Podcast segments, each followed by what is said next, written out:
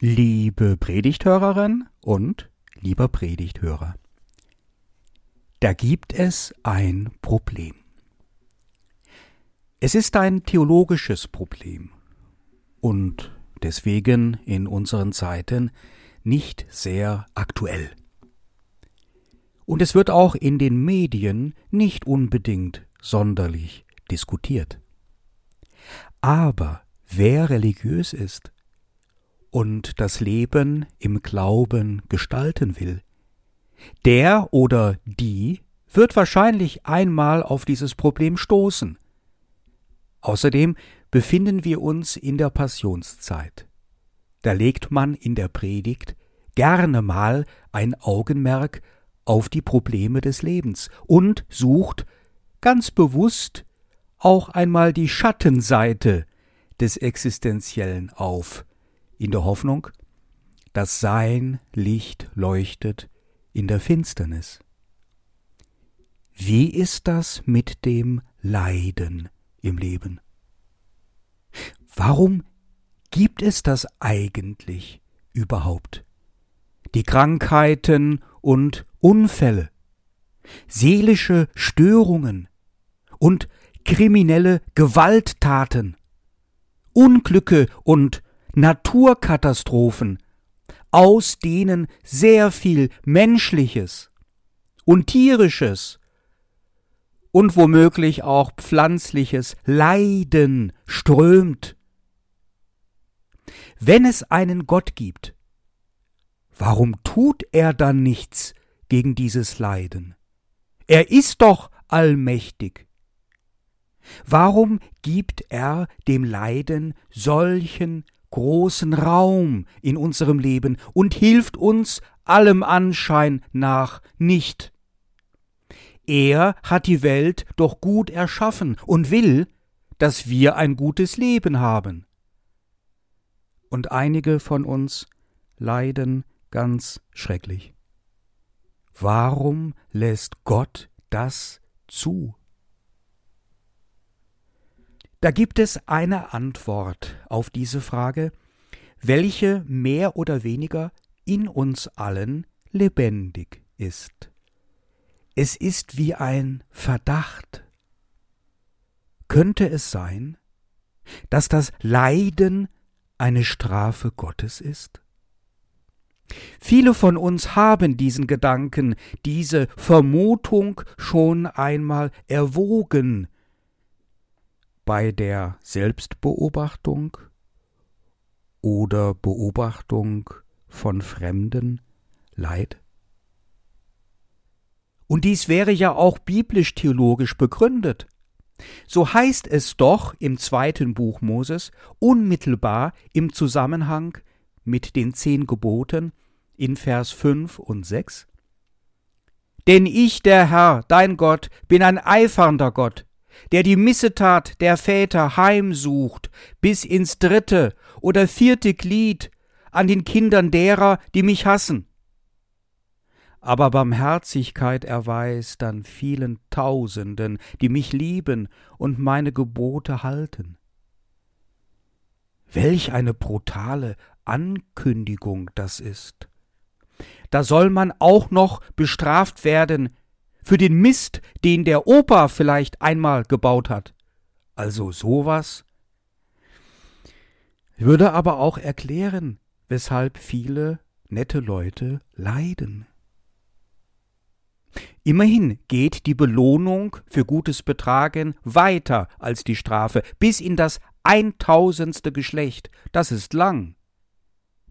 Gottes Güte ist groß, wesentlich größer als sein Hader. Aber das mit der Belohnung ist auch so eine schwierige Sache. Das ist auch ambivalent. Es geht in den biblischen Geschichten des Alten Testamentes viel um Belohnung. Abraham ist dem Gott gehorsam und bekommt von ihm einen Sohn geschenkt. Josef ist Gott gehorsam und steigt in Ägypten zu einem wichtigen Herrscher auf. Das Volk Israel ist dem Moses gehorsam und erhält das verheißene Land und so weiter. Man spricht hier von einem Tun-Ergehen-Zusammenhang. Tue ich gut? Und für das Alte Testament heißt dies überwiegend, halte ich an den zehn Geboten fest und an den Gott Jahwe als dem Gott Israels, voller Ehrfurcht und in eigener Glaubenspraxis? Dann ergeht es mir auch gut in meinem Leben. Und das Dilemma folgt bei Fuße. Wenn ich nämlich diesen Satz umkehre, ergeht es mir nicht gut und ich muss leiden, ja, dann habe ich wohl etwas falsch gemacht in meinem Leben, gerade Gott gegenüber, und dieser muss mich dafür strafen, will er doch der wahrhaftige und gerechte Gott sein. Das Buch Hiob will ein für allemal dieser mutwilligen Umkehrung des Tun-Ergehen-Zusammenhangs den Garaus machen. Es ist eine Weisheitsdichtung. Die Geschichte ist schnell erzählt. Hiob ist ein netter, frommer Mann. Zum Beispiel mag er es, wenn seine Kinder Feste feiern und viel Spaß am Leben haben.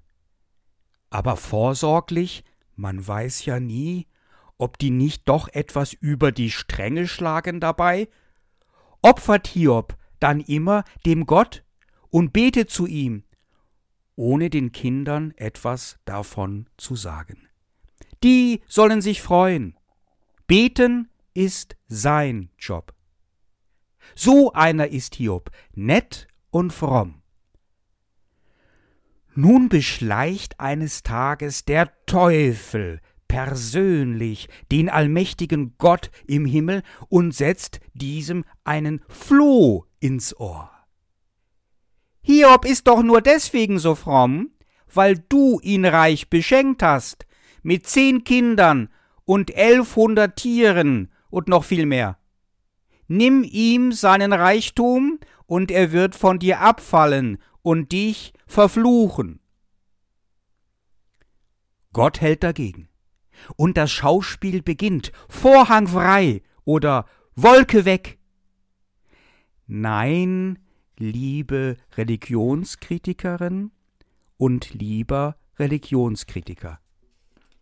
Wir denken nicht, dass sich diese Geschichte hinter irgendeiner Wolke wirklich zugetragen habe. Wir sind zwar gläubig, aber nicht blöd. Das ist, wie gesagt, eine Weisheitsdichtung. Hiob verliert jetzt alles und bekommt in kürzester Zeit eine Hiobs Botschaft nach der anderen, alles stirbt, alles verschwindet, und er wird krank und arm, einsam und elend. Aber er hält an Gott fest, kleidet sich in Sack und Asche, setzt sich in die Scherben und spricht Der Herr hat's gegeben, der Herr hat's genommen, der Name des Herrn sei gelobt. Nun treten drei gute Freunde von Hiob auf. Bildad, Elipha und Sophar. Das sind Spezialisten für die Umkehrung des Tun-Ergehen-Zusammenhangs. Diese wollen nun dem Hiob unbedingt klar machen, dass er ein mieser Sünder sei. Aber Hiob hält dagegen. So entsteht ein Dialog in sprachlich atemberaubender Schönheit, von dem man gar nicht annehmen will, dass er weit über zweitausend Jahre alt ist. Sophar sagt, Darum muss ich antworten und deswegen kann ich nicht schweigen. Denn ich muss hören, wie man mich schmäht und tadelt, aber der Geist aus meiner Einsicht lehrt mich antworten. Weißt du nicht, dass es alle Zeit so gegangen ist, seitdem Menschen auf Erden gewesen sind, dass das Frohlocken der Gottlosen nicht lange währt und die Freude der Ruchlosen nur einen Augenblick?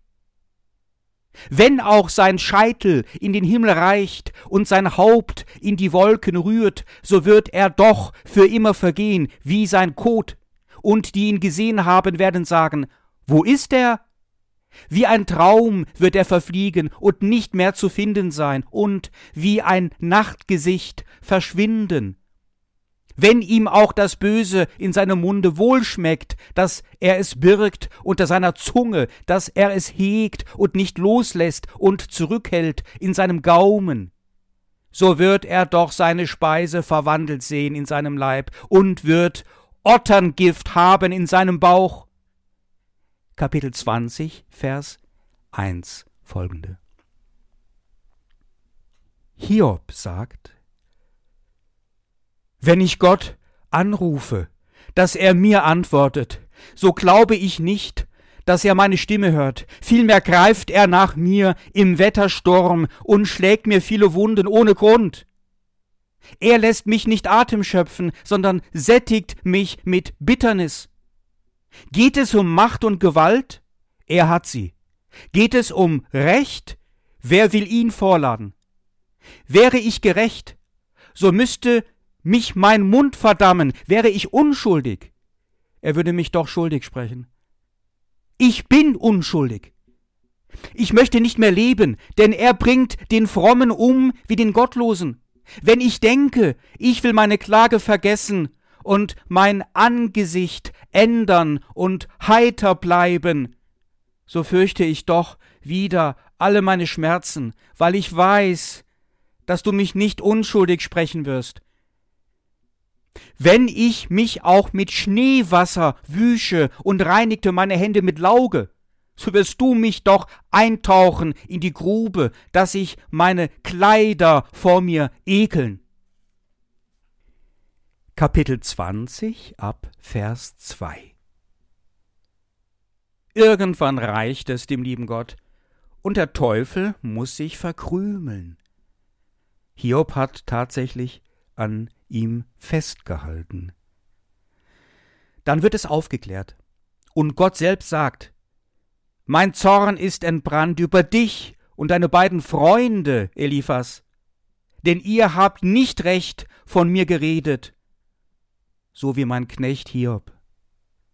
Kapitel 42, Vers 7.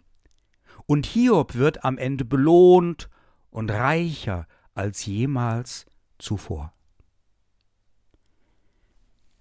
Was können wir jetzt daraus lernen? Ich bin mir ziemlich sicher, dass uns die Frage, ob Gott uns und andere Menschen straft im Leiden oder durch das Leiden nicht ganz ernsthaft beschäftigt. Jedenfalls fragen sich das gegenwärtig gewiss nicht viele unter uns. Manchmal taucht diese Frage schon auf und wird leichtsinnig mit Ja beantwortet, meistens von den sogenannten Fundamentalisten, gerade in Zeiten von Corona. Aber doch ist es so, dass man es anders im Glauben empfindet. Taucht nämlich diese Frage in uns auf, dann erkennen wir unsere christliche Prägung doch recht schnell und glauben daran, dass Gott uns verzeiht, wenn wir unsere Fehler aufrichtig bereuen und unsere Schuld demütig auf uns nehmen. Und dass der liebe Gott keine Sado-Maso-Veranlagung hat. Schnell fällt uns auch das Wort unseres Herrn Jesus Christus ein. Im Lukasevangelium. Es ist das siebte Kapitel, Vers 47, da sagt er zu der Sünderin und zu allen Leuten, die es hören sollen, gerade auch vor den Ohren der sogenannten Frommen, sie hat viel geliebt, darum wird ihr auch viel vergeben. Aber es sind drei Dinge, die man aus dieser Geschichte lernen kann. Und ich finde es fast ein wenig überraschend, wie aktuell und wichtig diese Dinge sind. Erstens. Hiob versteht die Welt nicht mehr. Er fragt nach, er streitet, er flucht und jammert. Er geht seinen Freunden ganz schön auf den Keks. Er will sich nicht zufrieden geben mit der Rolle des Schuldigen. Diesen Schuh zieht er sich nicht an, auch wenn es die Freunde gut mit ihm meinen, wenn sie ihm nur anempfehlen, er soll seinen Frieden finden, indem er seine Schuld auf sich nimmt. Hiob hält dagegen. Er hat diese Schuld nicht. Lieber erdreistet er sich dazu, sich mit diesem Gottesbild eines allzu strengen und abgewandten Gott anzulegen. Anlegen, ja, aber er hält immer an Gott fest. Das ist uns allerdings ein Fingerzeig. An Gott festhalten, irgendwie, auch im Leiden. Gott ist es lieber, man ruft ihn an. Telefoniert mal mit ihm im Gebet. Fragt ihn, warum und wieso das alles so ist, wie es ist. Spricht ihm gegenüber die Klage offen aus. Das ist besser, als von ihm abzulassen, ihn loszulassen und sich abzuwenden an Gott festhalten im persönlichen Leiden, in einer Notsituation, einer sozialen Ungerechtigkeit oder einer schlimmen Krankheit. Das ist gut. Aber das ist leichter gesagt als getan. Darum gibt es noch einen verborgenen Hinweis von Hiob. Ein Geheimnis, das wir entdecken dürfen. Und dieses Geheimnis macht es uns leicht, oder leichter zumindest, mit dem persönlichen Leiden und dem Leiden derer, die wir lieb haben, umzugehen. Hiob spricht immer davon, man übersieht das leicht, dass er Gott sehen will. Immer wieder heißt es ich will ihn sehen. Dabei kommt er mehrmals auf diesen Wettersturm zu sprechen. Der Wettersturm ist für ihn eine Beschreibung der mystischen Nähe zu Gott.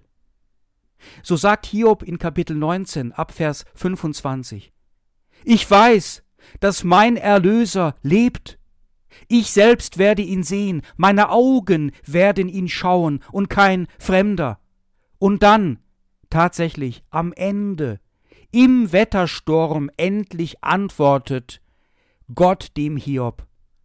Und Gott räumt dem leidenden Hiob bei sich selbst einen Raum ein, in dem er spricht, bis hierher sollst du kommen, aber nicht weiter. Hier sollen sich legen deine stolzen Wellen. Kapitel 38, Vers 11. Das Leiden ist nur wirklich aufgehoben bei Gott. Unser ganzes Leiden wird nur aufgehoben bei Gott. Sicher, Arzneien gute Ärzte und Ärztinnen, lindern. Das Leiden so wie gute Freundschaften, Ablenkungen und Zusprüche helfen wie das Grün in der Natur. Aber sie helfen eben nur, sie heben nicht auf. Nur die bevorstehende Nähe zu Gott hebt alles auf. Nach meiner Lebenserfahrung wird diese Vorstellung immer mehr zu einem echten Trost, mehr noch zu einer wirklichen Verheißung. das Ende wird gut. Und wenn es nicht gut wird, ist es noch nicht das Ende. Gott wird einst abwischen alle Tränen von unseren Augen, und das Leiden wird nicht mehr sein. Nach der Offenbarung des Johannes Kapitel 21. Na ja, könnte man jetzt sagen.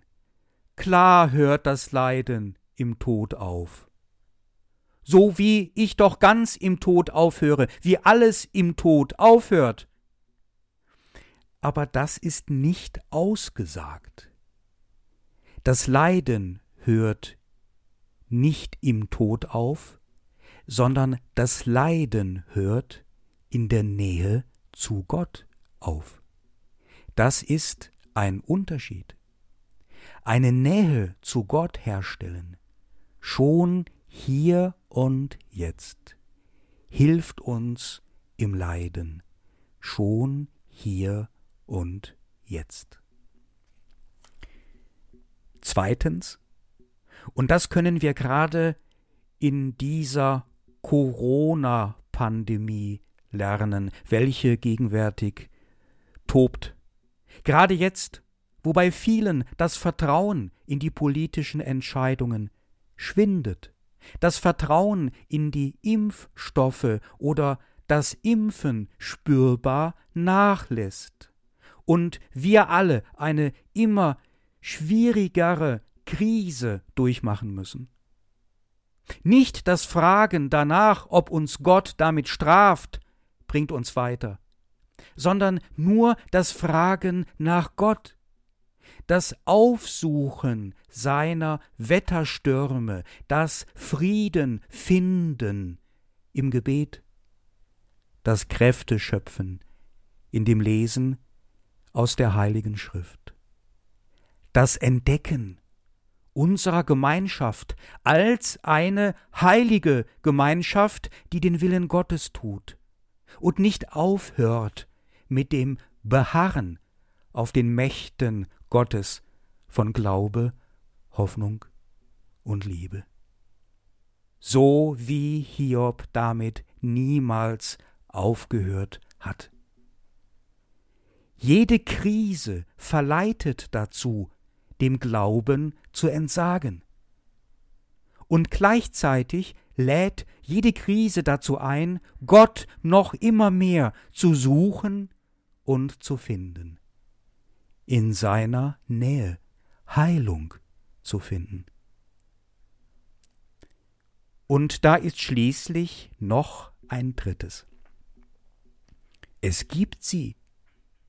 Etliche Hiobe und Hiobinnen, glaubenserfahrene Leute, welche die Geheimnisse Gottes kennen, wie Hiob, welche wissen, von der himmlischen Arznei. Seid mutig wie Hiob. Seid mutiger als sonst. Widersprecht auch mal den Freunden, wenn sie allzu sehr einen oberflächlichen Zeitgeist verkündigen.